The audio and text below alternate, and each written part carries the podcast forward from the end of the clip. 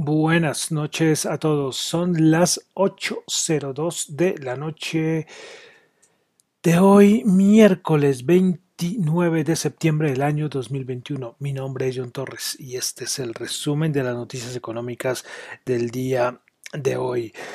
Como siempre, saludando a los que me escuchan en vivo en Radio Data Economía, a la, la emisora donde hay ellos. Los últimos días han sido complicados a nivel técnico acá con la emisora. Pero bueno, a ver si, hoy sí lo podemos hacer completo en, vivo, porque ayer fue un caos, un caos. Veremos a ver qué pasa el día de hoy. Pero bueno, entonces saludos que me escuchan en Radio Dato Economía, los que escuchan el podcast en Spotify, en YouTube, bueno, en todas las plataformas. Como siempre, dos observaciones.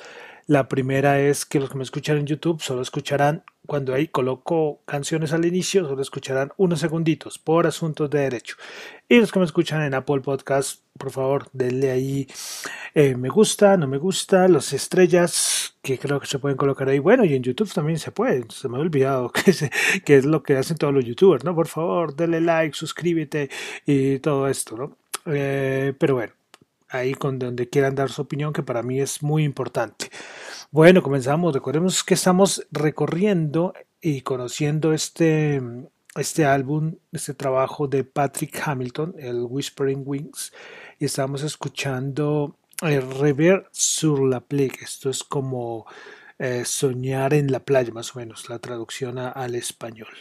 Bueno, entonces vamos a comenzar con el resumen de noticias económicas del día. Bueno, vamos a comenzar eh, con noticias de bancos centrales, porque es que hoy una reunión, mm, una reunión virtual en que participaron el Banco Central de Inglaterra, el Banco Central Europeo, el Banco de Japón y, lógicamente, la Reserva Federal. Bueno, vamos a resaltar algunas, eh, algunos comentarios de los, de los bancos centrales, de los presidentes de los bancos centrales. Comenzamos con Jerome Powell las restricciones del lado de la oferta realmente están frenando la economía en este momento.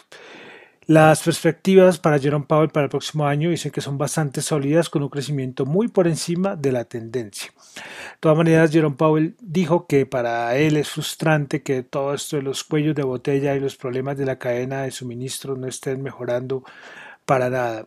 Eh, que va a ser muy difícil saber cuánto durará el aumento de la inflación, pero que espera poder superarlo. Bueno, para él me pareció curioso porque preguntó que cuáles son como las mayores amenazas para la estabilidad actualmente. Y Powell dijo que los ataques cibernéticos, los problemas estructurales del mercado y el cambio climático son las mayores amenazas para la estabilidad. Bueno, eso lo dice Powell, ¿no? Eh, bueno, y respecto a tasas de interés, él dice que el aumento de tasas de interés, eso todavía está muy lejos. Lagarde del Banco Central Europeo dice que voy a resaltar dos cositas, que a final de año la economía de la eurozona volverá a niveles prepandémicos. También dice que los cuellos de botella que están empeorando algunas están empeorando algunas áreas, pero eh, pero que todavía existe incertidumbre para saber hasta cuándo durarán. Y finalmente, pues Lagarde dice que no hay razón para esperar que el pico de la inflación, es el tope de la inflación, no sea transitorio. Entonces, para ella es que la inflación va a llegar a un momento, pero que esto va a pasar rapidísimo. El momento máximo de la inflación. Bueno, también del Banco Central de Japón, Kuroda, pues dijo que la economía de Japón se está recuperando gradualmente y podría alcanzar los niveles antes de pandemia a finales de este año, a más tardar del próximo año. De todas maneras, Kuroda dice que el consumo sigue siendo un factor muy débil. Y la estimación de Kuroda para la economía japonesa, él dice que la economía de Japón va a crecer un 4% en 2022. Bueno, esto es un resumen rapidito de es un resumen rapidito pues de, lo, de los comentarios de los diferentes representantes de los bancos centrales.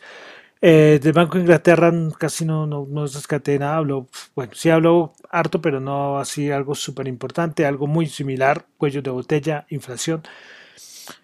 Eh, entonces era lo que quería comenzar con esto de bancos centrales. Eh, pasamos a Asia y es que Fumio Kishida será el próximo primer ministro de Japón. Fue un finish más bien en, el, en esta madrugada. Vamos a pasar a Europa, donde tuvimos confianza del consumidor en la eurozona de septiembre, 117.8, se esperaba 117. Eh, confianza, bueno, eh, perdón, la anterior no era confianza del consumidor, era confianza económica. Confianza industrial, 14.1, esperaba 12.1 esperaba 12.6, perdón, y la confianza en el sector de servicios, 15.1, esperaba 16.4. Como es de la eurozona, normalmente ese dato no lo menciono, pero con la situación que es actual, y hacer un dato más bien general de la eurozona, pues preferí darlo. Tuvimos eh, producción, índice de producción industrial en Italia, el interanual 11.6, anterior 10.4.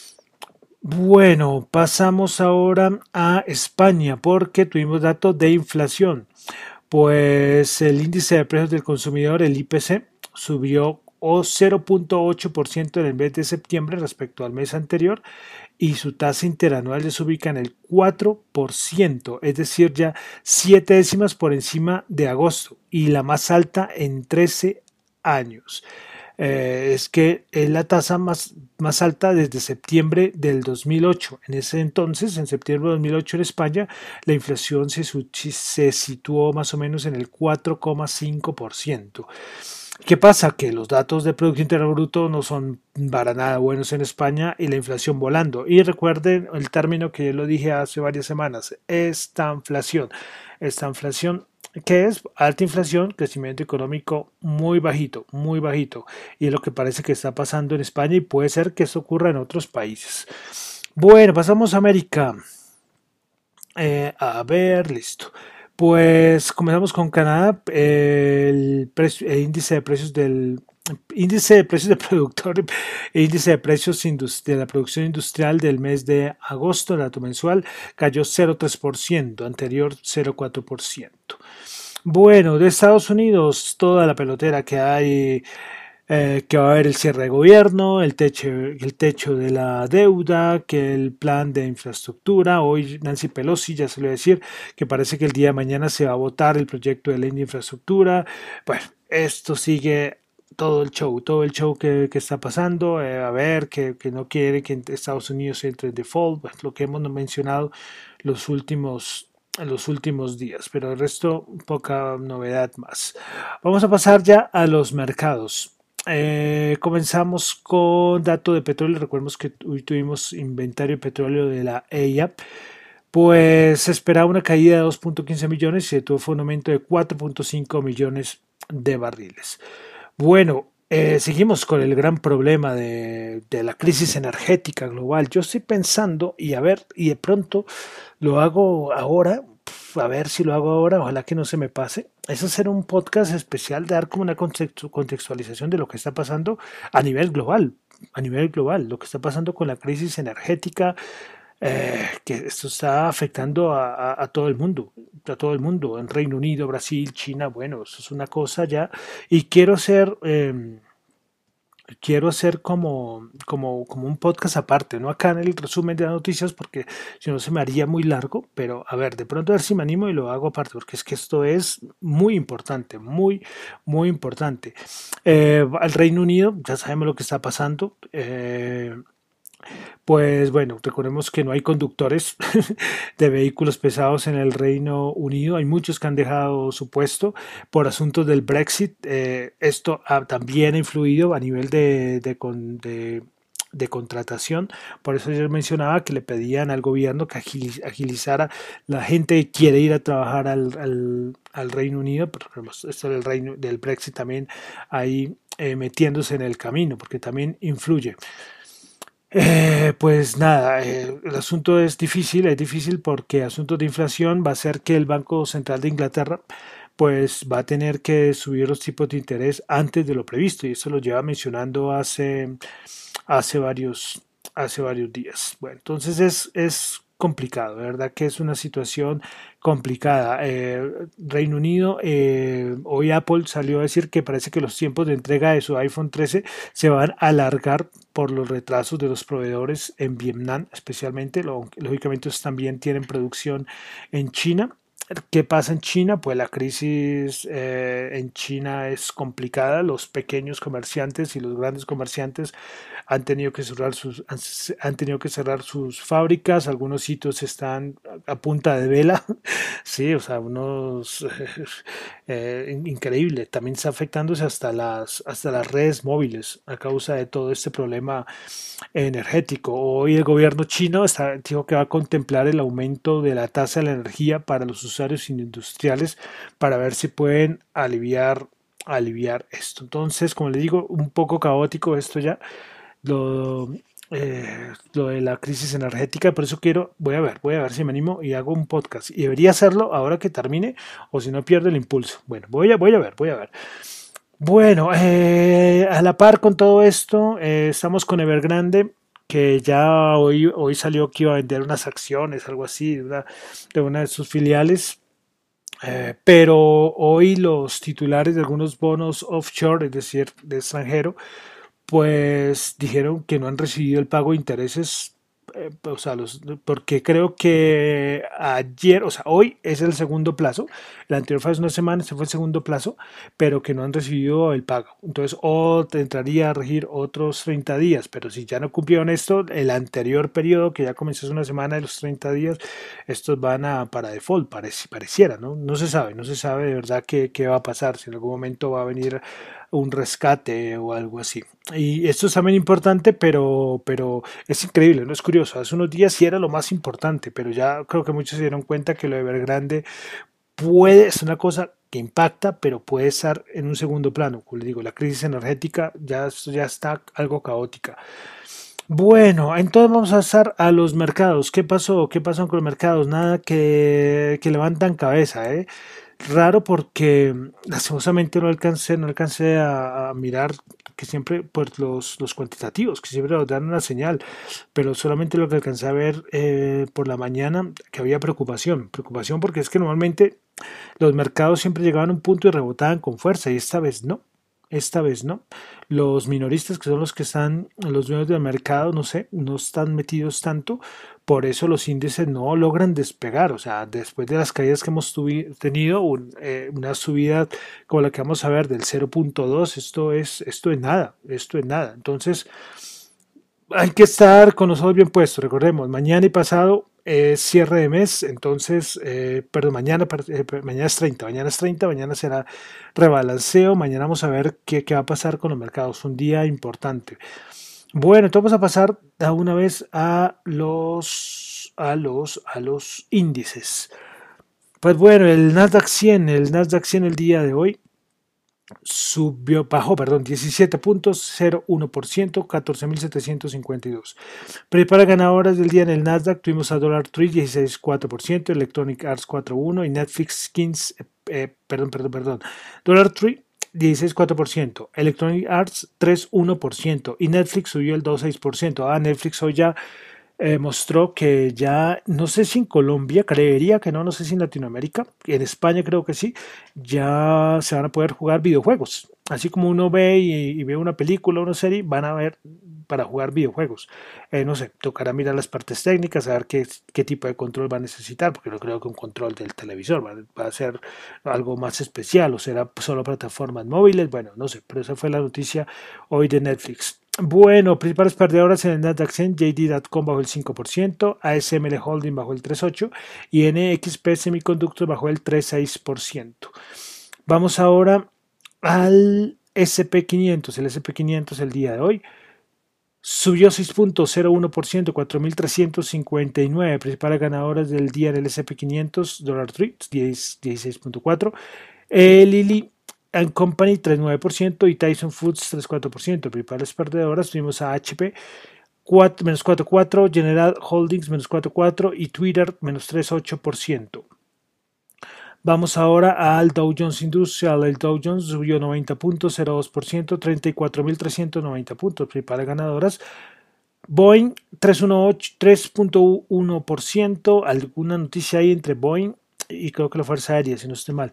Emeranco 2,4%, Walgreens Boots 1,2%, principales perdedoras del Dow Jones. Dow Jones subió 90 punticos, sí. Caterpillar bajó, bajó el 1,3%, Goldman Sachs bajó el 1,1% y Dow Inc. bajó el 1%. Bolsa de Colombia que se mantiene firme ¿eh? en estos días de turbulencia. Hoy subió 9 punticos, 0,7%, 1.360 puntos. Ya mucho hablando que están los extranjeros comprando, ¿no? Eh, bueno, Avianca, principal ganador en la Bolsa de Colombia, 12%, una locura. Ya, pues, ya me hemos botado mucha carreta Bianca, ¿no? Bueno, Bianca subió el 12%, Terpel el 2,9% y Grupo Sur Ordinaria 2,5%. Principales perdedoras, Cemex bajó el 1,6%, Canacol bajó el 1,1% y con concreto bajó el 0,8%. Bueno, el petróleo 74.7 bajó 0.5, Brent 77.9 subió 0.5, el oro 1723 bajó 14. Hoy al que, mejor dicho, bajó con mucha fuerza fue la plata. No tengo acá, pero sí bajó mucho. Eh, criptomonedas, criptomonedas. Vamos a pasar a las criptomonedas a ver si lo tengo por acá. Eh, bueno, eh, aleluya, no quiero cantar victoria, pero por lo menos no se ha, no se ha caído la, conexión. Es que ayer, ayer eso fue una pesadilla. Bueno, eh, Bitcoin 43.094 sube el 3.1%, Ethereum 2.983 sube el 3.9%, Cardano 2.11 Dólares 1,9% sube. BNB, la moneda de Binance, 373 dólares, sube el 10.1%. Ripple 0.9 dólares, sube el 4.5%. Solana 139 dólares, 1.5%. Polkadot 28.25 sube el 4.4%. Dogecoin 0.2 dólares, sube el 1.9%. Avalanche 68.7 sube el el, el, el 7,2% y Uniswap 23,7 baja el 0,6% de criptomonedas. Una noticia que parece, bueno, es importante, más en España más importante, pero que puede ocurrir en otros países del mundo. Es que el banco CaixaBank, que es un banco español, eh, está con su programa Innovación y Financiera. Bueno, pues estableció alianzas con siete fintech una de ellas se llama Onis, compañía especializada en la custodia de Bitcoin y tokens de Ethereum. ¿Por qué resalto esa noticia? Porque el BBVA en España también va a ser lo mismo, es decir, que la gente compre sus criptomonedas en los bancos el ejemplo Bitcoin, que es más conocido, pero ellos no lo van a poder sacar de ahí, sino que los bancos van a ofrecer el servicio de custodia. Una cosa un poco rara, porque por el concepto de las criptomonedas y antisector bancario, bueno, una cosa curiosa, pero quiero dejarlo ahí porque esto puede ser que en otros países, cuando ocurra más regulación, esto puede ocurrir mucho más. Creo que en Estados Unidos también. Servicios de custodia por parte de las entidades financieras de criptomonedas, una cosa especial. Por eso quería ahí resaltar. Bueno, y para finalizar, el dólar 3.834 bajó 7 y eso que el dólar en todo el mundo, mejor dicho, volando contra el euro, contra otras monedas, por todo lo que está pasando. El dólar ha subido mucho, pero acá en Colombia no, 3.864 bajó 7 pesitos. Recordemos ya lo que habíamos dicho estos depósitos de giro, estos negocios, el de, el de, el de ISA y Ecopetrol, bueno, todas esas cosas es entrada de dólares y eso yo creo que ha servido como de colchón ¿eh? los últimos días para, para no sufrir tanta devaluación. El peso mexicano sí se ha devaluado, por ejemplo, pero ya es otra cosa. Bueno, entonces ya termino por el día de hoy el resumen de noticias económicas. Recuerden que lo mío son solamente opiniones personales, no es para nada ninguna recomendación de inversión. Mi nombre es John Torres, me encuentran en Twitter en la cuenta arroba John Chu y en la cuenta de arroba Dato Economía. Muchas gracias.